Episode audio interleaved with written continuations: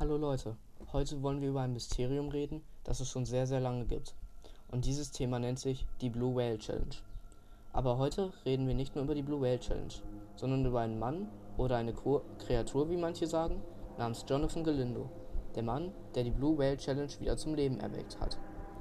Weil eigentlich war die Blue Whale Challenge verboten und keiner machte sie mehr. Doch als Jonathan Galindo auftauchte, ging die Challenge wieder los.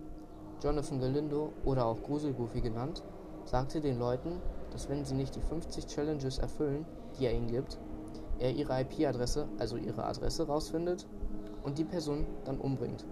Die Challenge geht, man kriegt pro Tag eine Aufgabe. Diese können unterschiedlich sein. Mal muss man sich einen Wal in den Arm ritzen und ab der 50. Challenge muss man sich vom Dach stürzen.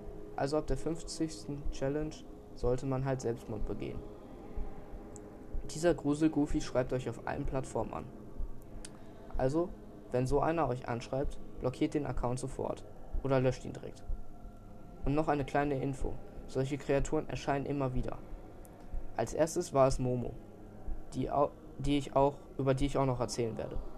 Jetzt ist es eine, ein netter Herr Jonathan. Als, also, es wird immer etwas Neues kommen. Und damit sage ich bis zum nächsten Mal. Ciao.